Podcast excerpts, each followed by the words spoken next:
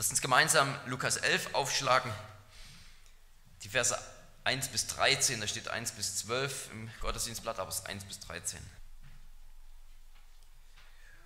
Und es begab sich, dass er an einem Ort im Gebet war, und als er aufhörte, sprach einer seiner Jünger zu ihm, Herr, lehre uns beten, wie auch Johannes seine Jünger lehrte. Da sprach er zu ihnen, wenn ihr betet, so sprecht, unser Vater, der du bist im Himmel, geheiligt werde dein Name, dein Reich komme, dein Wille geschehe wie im Himmel, so auch, auch auf Erden. Gib uns täglich unser nötiges Brot und vergib uns unsere Sünden, denn auch wir vergeben jedem, der uns etwas schuldig ist. Und führe uns nicht in Versuchung, sondern erlöse uns von dem Bösen. Und er sprach zu ihnen, wenn einer von euch einen Freund hätte und ginge zu ihm um Mitternacht und spräche zu ihm, Freund, leihe mir drei Brote, denn mein Freund ist von der Reise zu mir gekommen und ich habe nichts, was ich ihm vorsetzen kann. Und jener würde von innen antworten und sagen, mach mir keine Mühe, die Türe ist schon verschlossen und meine Kinder sind bei mir in der Kammer. Ich kann nicht aufstehen und dir etwas geben. Ich sage euch, wenn er auch nicht deswegen aufstehen und ihm etwas geben wird, weil er sein Freund ist, so wird er doch um seiner Unverschämtheit willen aufstehen und ihm geben, so viel er braucht. Und ich sage euch, bittet, so wird euch gegeben, sucht, so werdet ihr finden, klopft an, so wird euch aufgetan. Denn jeder, der bittet, empfängt, und wer sucht, der findet, und wer anklopft, dem wird aufgetan. Welcher Vater unter euch wird seinem Sohn einen Stein geben, wenn er ihn um Brot bittet? Oder wenn er ihn um einen Fisch bittet, gibt er ihm statt des Fisches eine Schlange? Oder auch wenn er um ein Ei bittet, wird er ihm einen Skorpion geben? Wenn nun ihr, die ihr böse seid, euren Kindern gute Gaben zu geben versteht, wie viel mehr wird der Vater im Himmel den Heiligen Geist denen geben, die ihn bitten. Wort des lebendigen Gottes.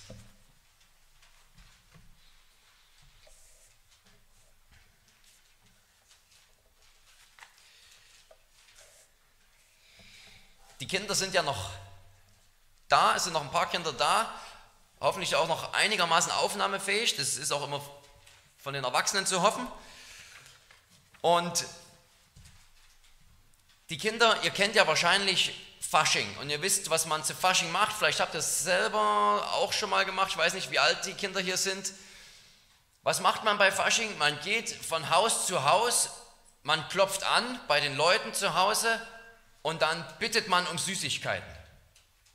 Heutzutage machen es die Kinder genauso gut irgendwie bei Halloween, aber das ist kulturfremd. Nehmen wir mal Fasching. Das kennen auch noch alle Erwachsenen aus der eigenen Kindheit. Fasching, wir gehen rum von Haus zu Haus, wir klopfen überall an, wir sagen irgendein kleines Verschen auf, wir halten den Beutel hin und wir kriegen Süßigkeiten, wir bitten um Süßigkeiten. So etwas ähnliches beschreibt Jesus hier, eine solche Erfahrung. Wenn ihr anklopft, da wird euch aufgemacht. Und wenn ihr um etwas bittet, dann wird es euch gegeben werden. Aber bei Fasching ist es natürlich nur bei einem Tag im Jahr.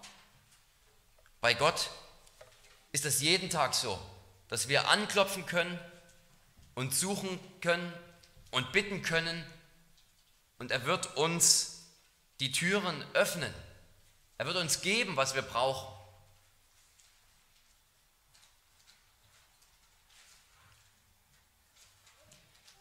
Alle Kinder hier kennen die Erfahrung, wenn sie, die Jesus hier beschreibt. Wenn ihr zu eurer Mama sagt, kann ich mal bitte Brot bekommen, was wird sie euch dann nicht geben? Dann wird sie euch keine Blume zum Essen hinhalten, weil man Blumen nicht essen kann. Oder wenn ihr um etwas zu trinken bittet, eine Limonade, dann gibt sie euch auch keinen Schnaps, weil das schlecht ist für euch Kinder.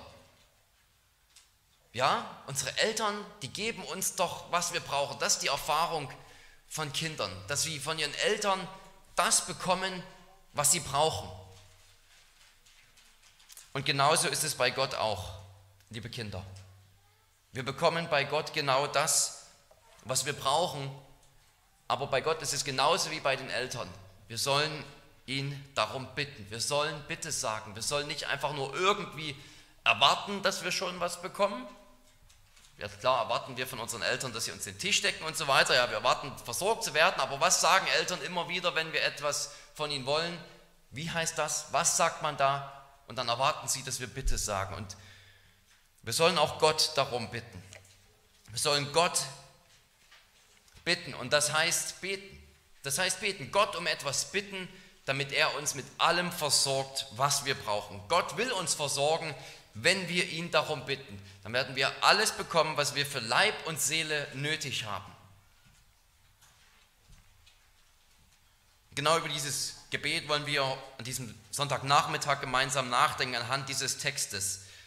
Und zuerst einmal fällt hier diese Frage auf, oder wollen wir dieser, diesem Aspekt nachgehen, dass die Jünger zu Jesus kommen, ein Jünger zu Jesus kommt und sagt, Herr, lehre uns beten. Jesus selbst, der hat vorgemacht, vorgelebt, was er von uns will. Er selbst ist im Gebet. Er, der Sohn Gottes, ist wahrer Mensch geworden, sodass auch für ihn das Gebet nötig war und er hat so gelebt. Wir lesen in den Evangelien immer wieder, wie viel Jesus betet. Er hat einmal die ganze Nacht durchgebetet, bevor er dann seine Jünger ausgewählt hat. Auch hier geht er an einen einsamen Ort. Und wie oft lesen wir, dass Jesus selbst sich an einen einsamen Ort versucht zurückzuziehen oder dann tatsächlich zurückzieht, um zu beten. Er selbst macht das vor und die Jünger wissen ganz genau, wenn sie ihn darum fragen, dann kann er ihnen eine vernünftige Antwort geben, weil der Herr Jesus selbst ein Mann des Gebets ist. Und darüber wollen wir zuerst einmal nachdenken, über dieses Beten lernen. Erstens, beten, beten muss man lernen. Ich will nicht den Eindruck erwecken, dass Gebet eine hochkomplizierte Sache sei, die nur den Profis vorbehalten ist, den Theologen vielleicht, denen, die schon geübt sind im Glauben, nur die dürften beten. Es ist nicht so, dass wir alle ständig irgendwie im Gebet Fehler machen, halbheretische Aussagen raushauen, die dann vielleicht sogar noch das Gebet unwirksam werden lassen. Ja, so kompliziert ist das Gebet nun auch nicht. Aber es ist doch interessant, dass hier erwachsene Männer zu Jesus hinkommen und sagen, lehre uns beten. Dieses Bewusstsein überhaupt erstmal, das muss erstmal da sein, dass es beim Beten etwas zu lernen gibt. Das ist vielleicht schon der erste Aha-Moment und das Wichtigste, was wir heute einige mitnehmen können, dass man beten lernen kann und muss, dass es da etwas gibt, wo ich Fortschritte machen kann, wo Gott will, dass ich Fortschritte mache.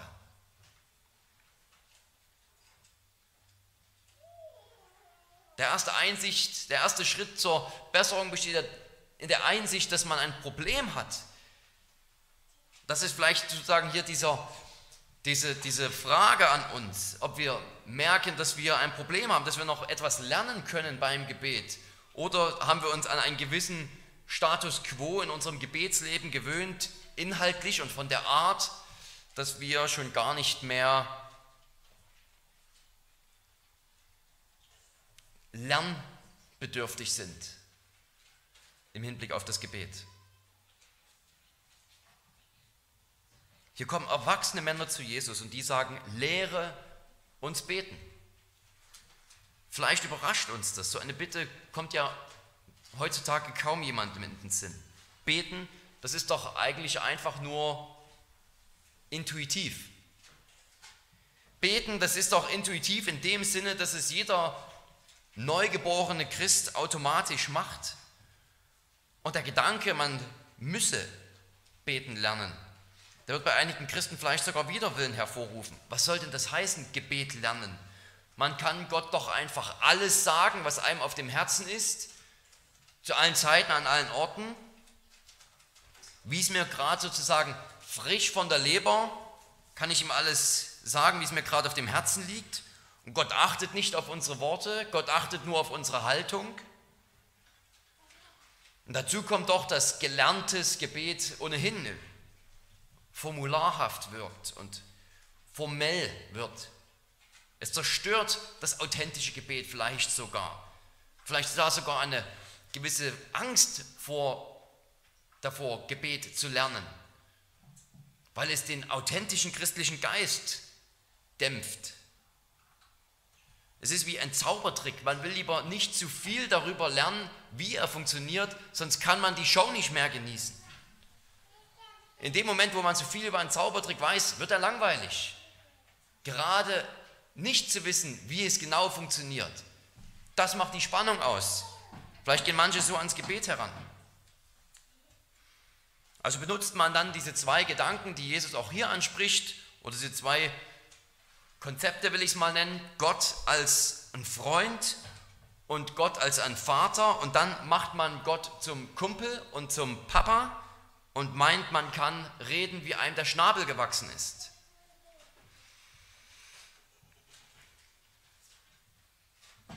Aber Jesus reagiert überhaupt nicht eigenartig auf diese Bitte. Er sagt nicht, was gibt es denn da zu lernen? Betet doch einfach, wie ihr wollt. Gott weiß schon, wie es gemeint ist. Nein, Jesus gibt ihnen konkrete Worte. Er gibt ihnen ein Gebet, das zu seinem Dienst passt. Er gibt ihnen ein Gebet, das zu Jüngern Jesu passt. Und natürlich, nur um es hier klar zu sagen, wir dürfen, es gibt einen Raum für Stoßgebete und für sozusagen einfach das Gebet von frei von der Leber. Für das Gebet, wo wir Gott die Dinge einfach so sagen, wie sie uns auf dem Herzen liegen.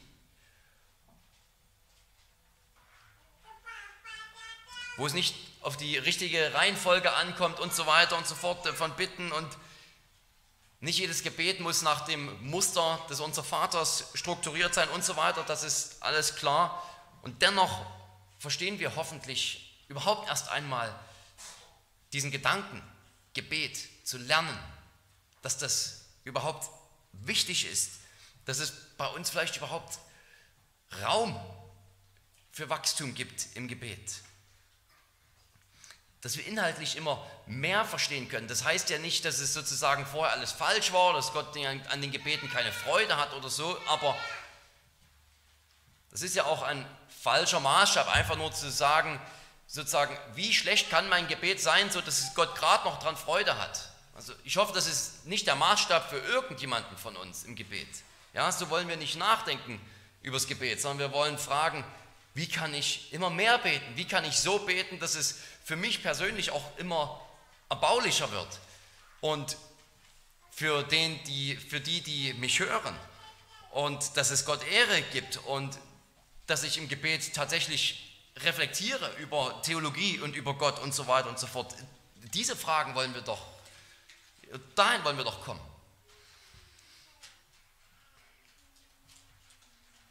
Und darum brauchen wir ebenso diese Unterweisung Jesu. Wir müssen beten lernen. Jesus selbst, fängt hier an mit dem Inhalt und kommt dann auch zu der Art, er, gibt, er lehrt sie das was, was sie beten sollen, das unser Vater und das wie über dieses unverschämte und erwartungsvolle Beten redet er.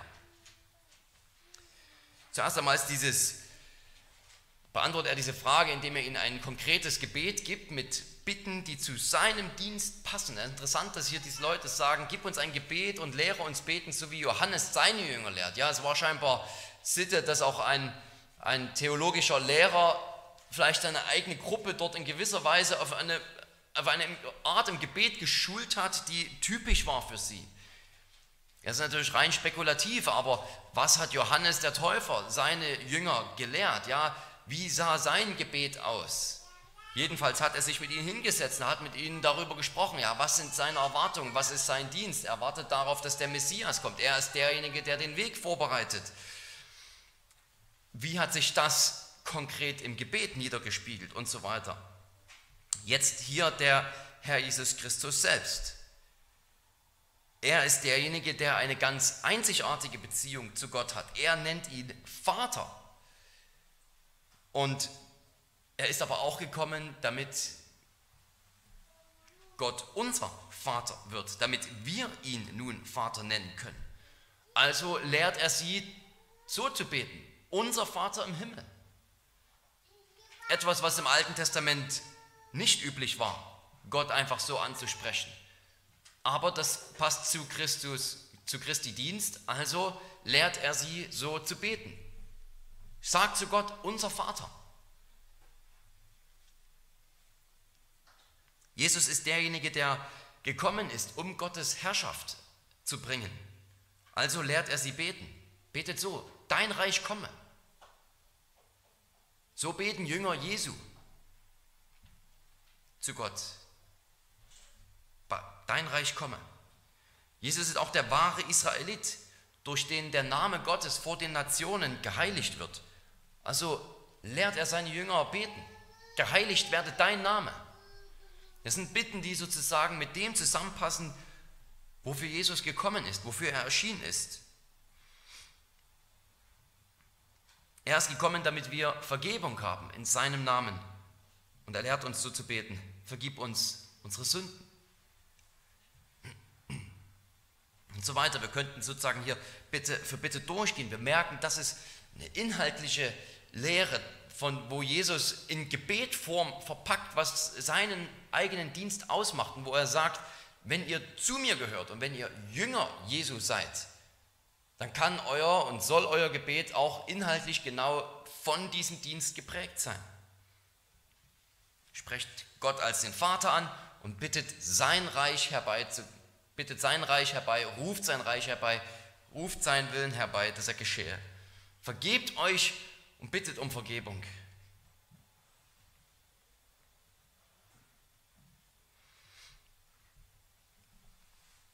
Die Jünger, die haben verstanden, dass etwas Neues angebrochen ist in Jesus Christus. Und sie bitten ihn angesichts dieser neuen Heilszeit, wenn man so will, sie bitten ihn angesichts dieser neuen Heilszeit, sie zu lehren, wie man nun betet. Die Formulierung hier bei Lukas, die deutet übrigens schon darauf hin, dass Jesus dieses Gebet auch dazu gedacht hat, tatsächlich so zu sprechen. Es heißt ja hier, wenn ihr betet, so sprecht. Also er gibt wirklich Worte, die wir sprechen sollen vor. Diese Worte sind zum Nachsprechen gedacht. Natürlich sind sie gleichzeitig mehr als das. Sie sind auch eine inhaltliche Belehrung über das Gebet. Ist eben beides. Aber wir wollen sozusagen weder den Fehler machen und sagen, es ist nur zum So-Sprechen gedacht. Damit verpassen wir, dass es unser, unser ganzes inhaltliches Gebet von diesen Gebitten, von diesen Bitten hier auch geprägt sein sollte. Andererseits wollen wir es auch nicht übertreiben und sagen, ja, Hauptsache, das beinhaltet oder dein ganze, die Form des Gebetes dieses unser Vaters prägt, wie du betest, aber diese Worte, die, die sind eigentlich nicht zum Nachbeten gedacht oder so. Jesus gibt sie ihnen auch vor. Ja, und wir können und sollen darüber reflektieren. Wir haben ja auch den, eine, eine, wunderbare Auslegung zum Unser Vater im Heidelberger, deswegen will ich jetzt hier auch gar nicht äh, länger drauf eingehen. Das kommt ja dann auch demnächst wieder in den Predigten über den Heidelberger, dass also unser, unsere inhaltliche, unser Inhalt im Gebet soll von diesen Bitten geprägt sein, selbst wenn sie nicht genau jetzt so mit diesen Worten formuliert werden. Aber es ist eine gute Praxis, auch für uns selber im Alltag das Unser Vater zu beten. Vielleicht machen das sogar die wenigsten von uns. Vielleicht beten wir es tatsächlich nur Sonntag. Dann können wir diese Praxis in unseren Alltag mit einbauen. Tatsächlich das Unser Vater zu beten.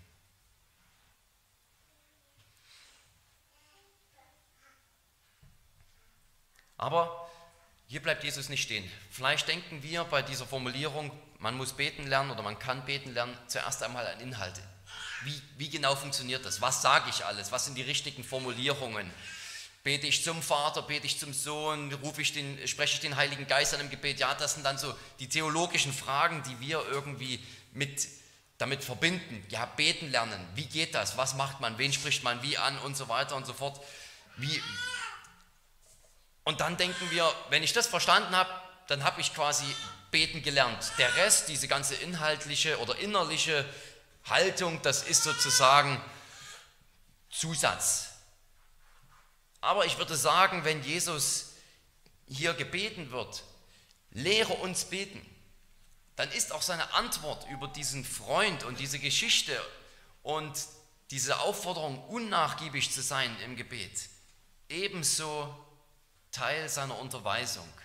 Auch das müssen wir lernen, auch da müssen wir verstehen, was es heißt zu beten. Wir müssen es in der Praxis natürlich verstehen, weil unser Fleisch natürlich alles andere ist als unnachgiebig im Gebet. Das müssen wir immer wieder neu lernen. Aber ich denke, wir müssen überhaupt auch diese Gesinnung da lernen und verstehen, die in diesen Worten dann zum Ausdruck kommt. Das wirklich verinnerlichen, damit es unser Gebet prägt. Nicht nur Inhalte, sondern auch das Wie. Das wollen wir uns darum auch natürlich genau ansehen, damit wir es auch lernen. Zum ersten oder hier als zweites dann eben unverschämt beten, unverschämt beten. Jesus erzählt eine Geschichte von einem bittenden Freund. Auch das ist, wie gesagt, Teil der Unterweisung Jesu an seine Jünger, wie sie beten sollen. Es geht nicht nur um die richtige Formulierung. Und Jesus erzählt diese Geschichte von einem Mann, der eben mitten in der Nacht Besuch bekommt von einem Freund und er hat nicht mehr genügend Brot zu Hause. Und in der damaligen Kultur ist es undenkbar, dass man einfach einem Gast, selbst einem nächtlichen Gast, nichts zu essen anbietet. Aber das Brot, das wurde eigentlich immer nur für diesen einen Tag gebacken, es wurde aufgegessen, am nächsten Tag wurde neues, frisches Brot gebacken. Also kann es schon mal vorkommen natürlich, dass man abends kein Brot mehr hat. Da er aber seinen Freund bewirten muss, bleibt ihm nichts anderes übrig, als mitten in der Nacht zu einem Freund zu gehen. Wir müssen auch noch verstehen, wie was eigentlich ja auch intuitiv hier fast klar ist, wie diese Häuser damals aufgebaut waren. Es waren eben keine großen Häuser mit vier Zimmern, ein Kinderzimmer und ein Schlafzimmer, sodass einfach dieser Gastgeber, dieser Freund eben nachts aufstehen kann, sondern es waren Einraumhäuser, wo der Mann nicht aufstehen kann, ohne dass die Kinder geweckt werden. Alle hatten dann gemeinsames Schlaflager in diesem Einraumhaus. Und es ist nicht möglich, dass er aufsteht, ohne dass die Kinder wach werden. Wir würden uns natürlich sehr schlecht vorkommen, um so eine Uhrzeit bei einem Freund aufzukreuzen, mitten in der Nacht um zwölf zu klingeln und um so etwas wie ein Brot oder zwei Eier zu bitten oder ein Sixpack Wasser oder was auch immer. Wenn wir uns rein menschlich schon da hineinversetzen, da wird uns deutlich, wie unangenehm das eigentlich ist. Ja, vielleicht gerade, weil wir es sofort auf Gott beziehen, sagen wir, ja, ist doch völlig verständlich, ist klar, wir sollen unverschämt bitten, Gott erhört uns sowieso alle Zeit, aber ja, wir haben ja schon fast tagsüber Probleme damit, mal zum Nachbarn zu gehen und mal um irgendetwas zu fragen. Es sei denn, wir haben sehr enge nachbarschaftliche Beziehungen. Ja, wir sind da immer, es ist immer gleich peinlich und unangenehm. Wir wollen niemanden zu nahe treten, wir wollen niemanden irgendwie zur Last fallen und so weiter. Und wenn wir erstmal dieses, vielleicht dieses Schamgefühl, ja, so ein gesundes Schamgefühl, was wir vielleicht da sogar haben, entwickelt haben, dann merken wir, okay, was ist das eigentlich für eine Aufforderung, die Jesus dann hier ausspricht? Unverschämt zu beten.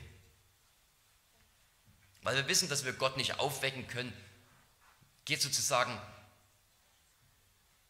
die Heikelkeit dieses Textes an uns vorbei.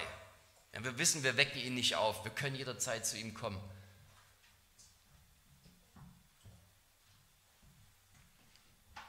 Aber jeder von uns kennt so ein Schamgefühl.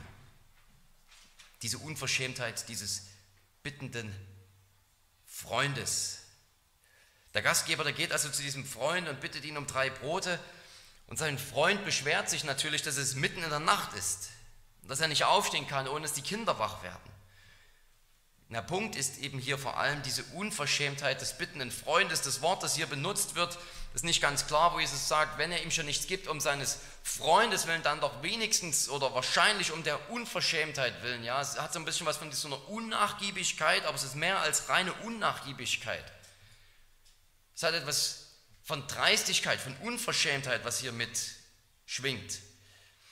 Es gibt andere Gleichnisse, wo der Fokus darauf liegt, dass einer anhaltend bittet, dass er wieder und wieder zu Gott kommt und wieder und wieder klopft. Aber das wird hier nicht mal gesagt. Wir lesen hier nicht mal, dass er zigmal klopfen muss oder dass er groß mit ihm verhandelt oder irgendwas.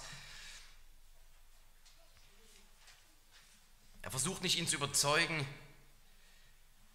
Jesus sagt, wenn ihm nichts gegeben würde, weil es sein Freund ist, dann doch wegen des unverschämten Drängens weil er überhaupt den Schneid hat, dort mitten in der Nacht aufzukreuzen. Diese Dreistigkeit, dort mitten in der Nacht auf der Matte zu stehen, die wird belohnt. Er weiß ganz genau, dass er stört, aber das stört ihn nicht. Er weiß ganz genau, dass er sich damit unbeliebt macht, aber auch das stört ihn nicht. Er hat Gäste zu bewirten und dafür muss er nun einmal zu diesem Freund, dafür muss er nun einmal in den sauren Apfel beißen, dreist zu sein, unverschämt zu sein, etwas Unerhörtes zu erwarten und zu tun. Aber das ist ihm in diesem Moment egal. Er braucht diese drei Brote für einen Freund. Er kann nicht unverrichteter Dinge gehen. Er kann nicht einfach nichts tun. Es gibt nur eine Option hier in diesem Fall dreist sein, die, die gesellschaftlichen Konventionen ignorieren und das Richtige tun. Und so geht er zu diesem Freund und drängt ihn dreist und unverschämt mitten in der Nacht, bittet ihm Brot zu geben. Und das ist etwas, eine solche heilige Unverschämtheit, das wir lernen müssen. Gott ist nicht nur für bestimmte Gebetszeiten gut, das wissen wir. Aber wir müssen das wirklich verstehen, dass Gott sogar von uns fordert. Komme zu jeder Zeit, komme mit allem. Habe eine solche Unverfrochenheit, wenn es um die Nöte geht, um deine Nöte und um die Nöte für andere. Er tritt ja hier sogar dafür ein, dass er für andere, er braucht ja nicht mal für sich selbst, für andere bittet er hier um Brote. Wir müssen Gott nicht schonen mit der Menge unserer Anliegen. Wir müssen, ihn nicht, wir müssen uns nicht schlecht fühlen, immer wieder mit einem und demselben Thema zu Gott zu kommen. Gott ist nicht so heilig, dass er es nicht ertragen kann, dass wir zu ihm kommen. Wir sollten nicht denken, Gottes Heiligkeit verbiete es, dass wir wieder und wieder zu ihm kommen, dass wir ihm bloß nicht zu nahe rücken in seiner Heiligkeit, in seiner Majestät, dass wir ihn doch irgendwie mit Sandhandschuhen anfassen müssen in seiner Majestät. Das braucht Gott nicht, das will Gott nicht. Gott will einfach, dass wir sagen, uns geht es schlecht, wir haben eine Not, ich komme zu dir, ich brauche jetzt deine Hilfe.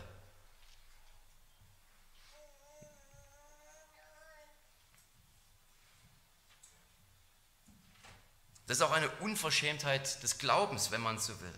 Des Glaubens, dass Gott helfen kann und will. Wie oft sind wir von geistlicher Schläfrigkeit geprägt? Eine geistliche Schläfrigkeit, wo wir vielleicht wissen um etwas, was, wofür wir beten sollen, aber irgendwie tun wir es nicht. Wir sind träge im Gebet. Wir sehen die Not nicht und wir wissen nicht, dass angesichts der Not nur eine richtige Handlung gibt, nämlich zu beten. Sehen wir uns die frühe Gemeinde an. In Apostelgeschichte 4 ist eine wunderbare Geme äh, Geschichte, wo Petrus und Johannes vom Hohen Rat bedroht werden. Sie möchten doch nicht mehr von Christus predigen. Und dann gehen sie sofort zur Gemeinde und sie erzählen alles, was vorgefallen ist. Sie erzählen alles, was die hohen Priester und die Ältesten gesagt haben. Und dann heißt es, als sie das hörten, erhoben sie ihre Stimme einmütig zu Gott und sprachen, Herr, du hast Himmel und Erde und das Meer gemacht und so weiter. Also sie beten ein langes Gebet und dann heißt es, und nun Herr, sieh an ihr Thron und gib deinen Knechten mit allem Freimut zu reden dein Wort. Strecke deine Hand aus zur Heilung und lass Zeichen und Wunder geschehen. Das heißt, die Gemeinde, die hat ein ganz konkretes Problem mit sofortigem, ernsthaftem Gebet beantwortet. Sie hatten diese Situation, dass, sie, dass gerade die Apostel zum ersten Mal in Kapitel 4 von der Regierung sozusagen ins Gefängnis gesteckt wurden. Sie hatten zum ersten Mal, dass sie für den Namen Christi leiden mussten, dass ihnen hier zumindest unter Androhung von Schlägen zukünftig verboten wurde, von Christus zu predigen. Und was machen sie? Sie erkennen die Herausforderung, sie antworten sofort mit Gebet darauf. Und ihr Gebet bezieht sich genau auf ihre Situation. Gib uns Freimut, deinen Namen zu bekennen. Tue Zeichen und Wunder.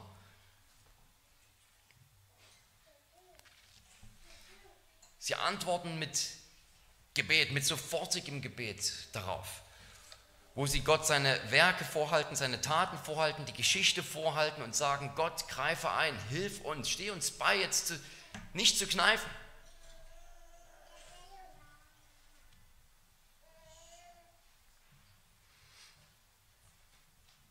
Was für ein Privileg ist das, dass wir wissen dürfen, dass wir immer zu Gott kommen können. Und Gott ist nicht wie dieser Freund, den wir irgendwie überzeugen müssen oder der nur unter großer Unlust hilft, der erst eine Unverschämtheit sozusagen braucht, damit er uns hilft sondern er hilft gern, er hilft freudig, er kennt unsere Not. Aber die Tatsache, dass er unsere Not kennt, die Tatsache, dass Gott weiß, was in deinem Leben fehlt, was deine Herausforderungen und deine Kämpfe sind, das heißt nie und nirgends in der Heiligen Schrift, dass wir sagen können, ich brauche nicht dafür zu beten, weil Gott ja schon alles weiß. Davon will Gott nichts hören. Dass er schon alles weiß und deswegen hängen wir im Gebet ein bisschen hinterher. Diese Schlussfolgerung wird aus der Souveränität Gottes und der Allwissenheit Gottes nie gezogen. Dass wir etwas weniger beten könnten, dass wir etwas entspannter sein könnten. Diese Schlussfolgerung ist falsch. Und wenn wir so denken und die Souveränität Gottes dafür missbrauchen, dann ist das falsch. Richtig ist zu sagen, weil Gott weiß, was ihr braucht, darum rennt ihm die Tür ein und bittet ihn darum. Bittet ihn, euch zu geben, was ihr braucht, was für Leib und Seele nötig ist und was für die Gemeinde nötig ist. Und betet ohne Unterlass dafür. Lasst uns so beten, solchen Eifer haben, solche heilige Dreistigkeit haben. Wenn wir eine Not haben, dann gehen wir damit sofort zum Vater und sagen sie ihm und erwarten seine Hilfe. Was für ein Privileg wir haben, dass wir zu einem lebendigen Gott rufen dürfen, der uns hört, der uns kennt, dass wir immer zu ihm kommen dürfen, dass wir immer rufen dürfen. Und wenn eine Not da ist, dann gehe zu ihm, dann komme zu Gott. Und wenn du bei einem Bruder oder einer Schwester eine Not siehst, dann gehe damit zum Herrn.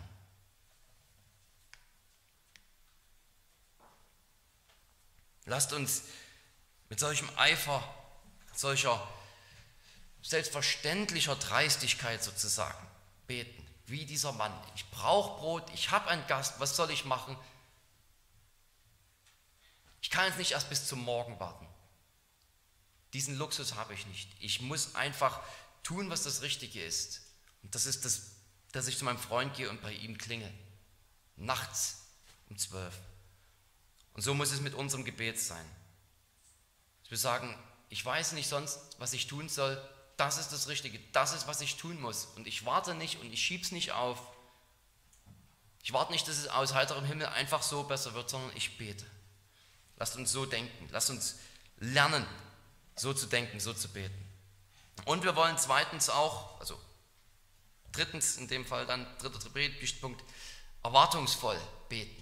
Wir wollen erwartungsvoll beten. Hier wird dieses Prinzip dann noch einmal ausgearbeitet. Zuerst spricht Jesus fast von so einer Art Alltagserfahrung. Dieses ist fast wie eine Alltagserfahrung, die wir machen. Wer anklopft, dem wird geöffnet. Wer bittet, dem wird gegeben.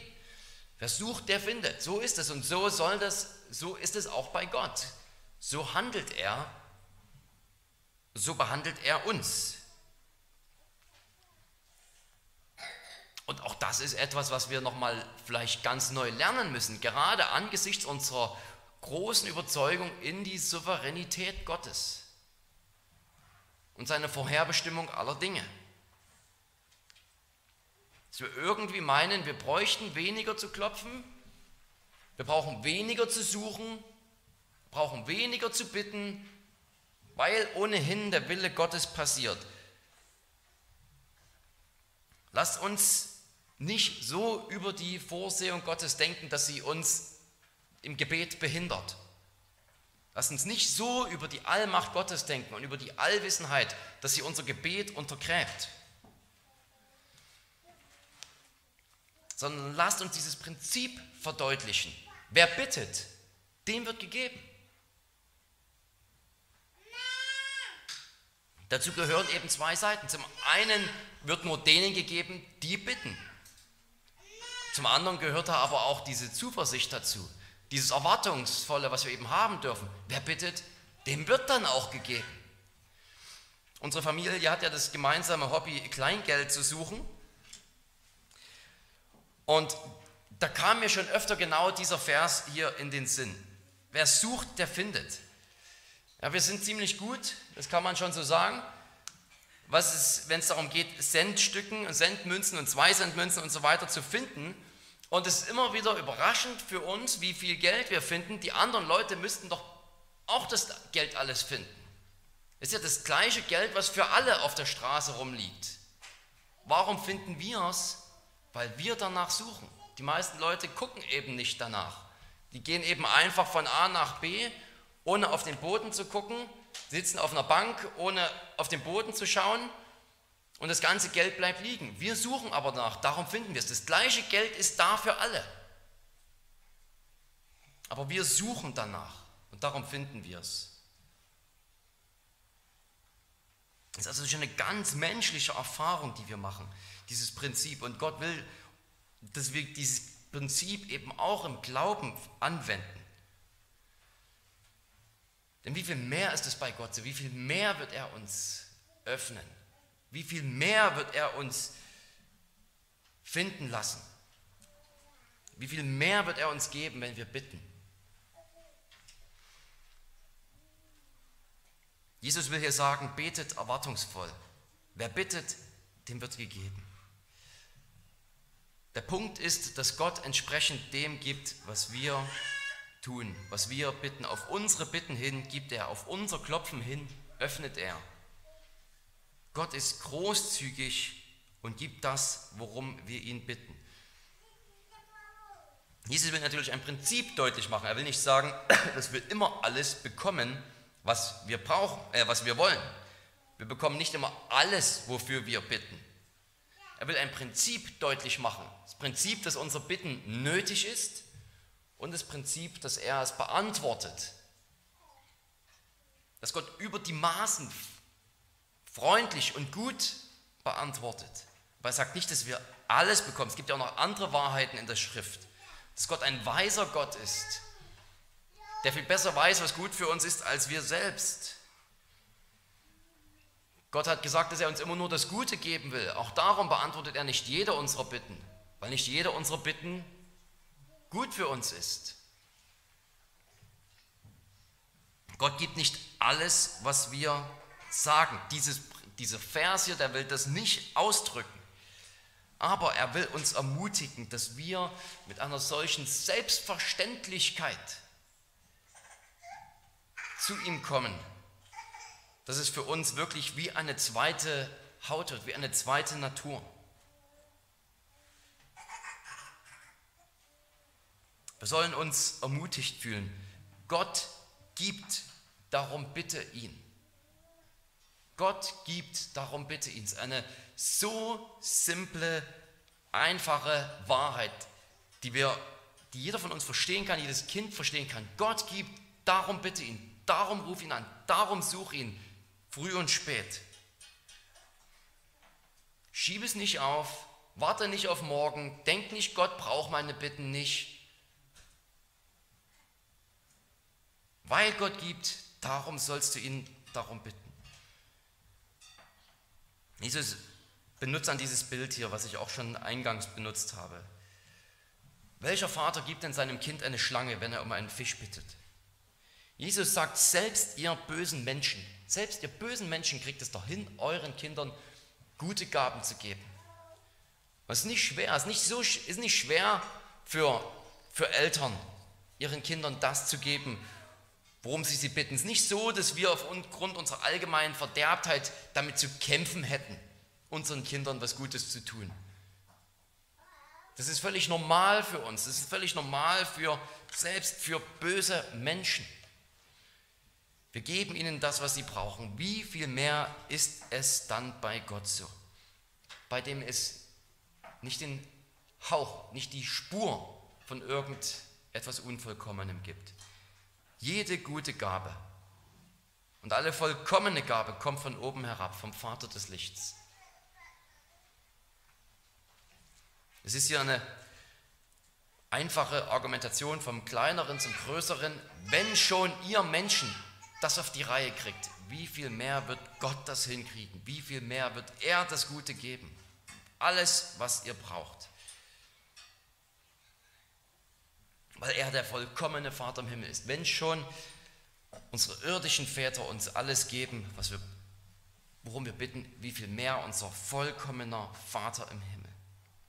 Hier wird das Bild des Freundes aus dieser ersten Geschichte noch intensiviert, kann man so sagen, zur Beziehung zwischen einem Sohn und seinem Vater.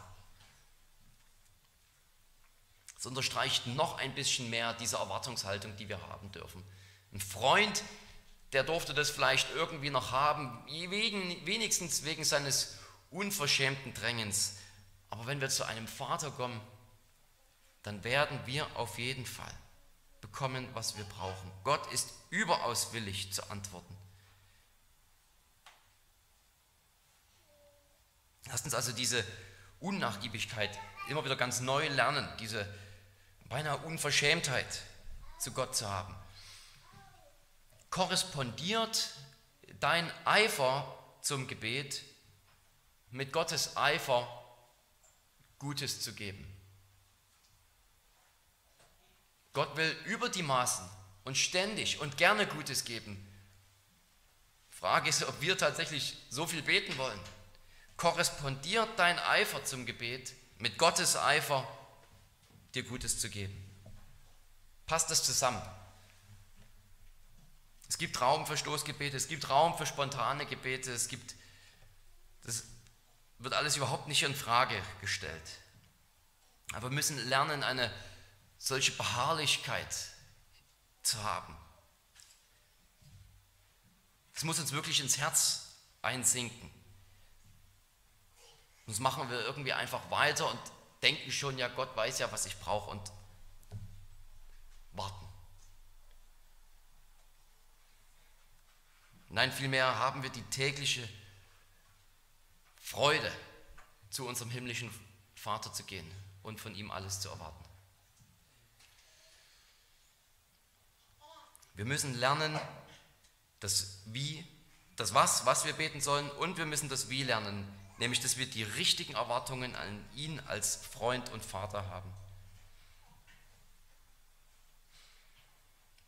Und das Besondere, womit Jesus hier abschließt, ist ja nicht nur die Aussage, dass Gott eben uns gerne gibt und dass er uns viel gibt und reichlich und überfließend.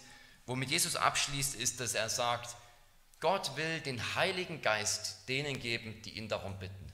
Das heißt, das Allerbeste, was Gott geben kann und will, ist sich selbst. Und auch das gibt er mit Freude.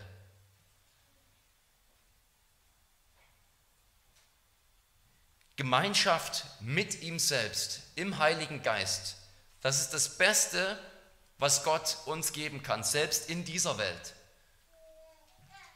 wo wir denken, unsere leiblichen Nöte sind die wichtigsten. Nein, das Beste, was er uns geben kann, ist sich selbst und dass wir ihn kennenlernen und dass wir die Leitung des Heiligen Geistes im Leben, im Alltag erfahren. Und auch dieses Gebet wird der Herr erhören. Damit ist vielleicht auch der Bogen geschlossen wieder zum unser Vater am Anfang, bei dem es ja auch mehr um geistliche Dinge geht. Gott will uns am liebsten das Beste geben, nämlich sich selbst, die Gemeinschaft mit ihm. Und auch böse Menschen können gute Gaben geben, aber nur ein gnädiger Gott wird bösen Menschen den Heiligen Geist geben und sich selbst geben. Dafür ist er gekommen, er hat schon seinen, weil er die Welt geliebt hat, seinen Sohn gegeben in diese Welt, damit wir das ewige Leben haben, alle, die wir an ihn glauben. Und er will den Heiligen Geist auch geben, den Geist der Sohnschaft, damit wir mit Gott leben können. Das ist es, was,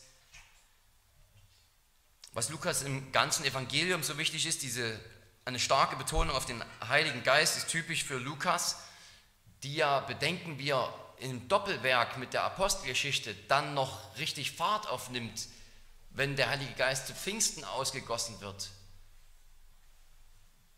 zum ersten Mal auf die Gemeinde.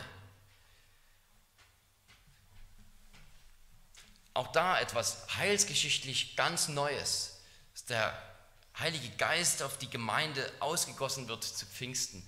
Und Jesus sagt, und darum spielt der Heilige Geist bei, bei Lukas so eine wichtige Rolle. Es ist der, der sozusagen von Anfang an dieses neue, diese neue Bewegung sozusagen startet und der da von Anfang an dabei ist, der alles antreibt. Er ist sozusagen auch das Siegel der Gegenwart des Königreiches Gottes.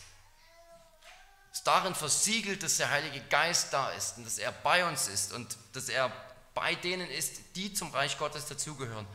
Und den Vater darum anrufen zu können, immer wieder neu. Verleihe mir deinen Heiligen Geist in dieser Finsternis dass ich dir zur Ehre leben kann. Auch das will der Vater gern erhören. Das ist eine Bitte in gewisser Weise für Ungläubige, die den Heiligen Geist überhaupt empfangen müssen, um gerettet zu werden. Aber ich sehe nicht, warum es sozusagen, warum man dann schlussfolgern könnte, Christen haben ja den Heiligen Geist schon, also können sie nicht mehr darum bitten. Es geht auch um ein immer mehr, um ein immer mehr von der Kraft des Geistes Gottes. Und der Geist selbst, der ist es ja auch, der uns das Beten lehrt, der uns im Beten beisteht, der uns mit unaussprechlichen Seufzern vom Thron Gottes vertritt. Auch darum sollten wir natürlich für ihn beten, weil er uns beim Beten hilft. Lasst uns also so beten, lasst uns so auf die großen geistlichen Gaben im Gebet bedacht sein, die nicht gering schätzen, Gebet nicht nur als Mittel zum Zweck für, für Wunscherfüllung oder für unsere leiblichen Nöte ansehen, Lasst uns wirklich sehen, da auch die Verbindung zum, zum Wirken des Heiligen Geistes an uns und an der Gemeinde, zu unserer, in unserer Heiligung, dass das nicht ohne den Geist abgeht. Und das geht nicht ab wiederum ohne Gebet. Lasst uns so denken, lasst uns das Beten lernen und uns gegenseitig darin auch beistehen, im gemeinsamen Gebet und darin Gebet gemeinsam zu lernen, uns zu helfen. Amen. Lieber Vater, wir danken dir für dein Wort, für diese Ermahnung hier zum Gebet. Wir bitten dich, dass du uns hilfst zu beten. Du, ja, für manche ist das leichter, die haben ein diszipliniertes Gebetsleben, die sind dabei. Für andere ist es richtig schwer und es ist wirklich Arbeit. Und wir merken wirklich, dass wir Gebet lernen müssen, dass wir lernen müssen, äh, regelmäßig zu beten und viel zu beten, unnachgiebig zu sein und diese, etwas von dieser Unverschämtheit zu haben, einfach zu jeder Zeit mit allem, was uns auf dem Herzen liegt, zu dir zu kommen und die Dinge nicht aufzuschieben. Ja, Herr, wir bitten dich um, um diese Hilfe. Wir bitten dich darum, dass du uns zu diesem, zu diesem anhaltenden Gebet äh, befähigst. Mach uns auch immer wieder neu wichtig, wie, äh, dass wir für geistliche Dinge beten sollen.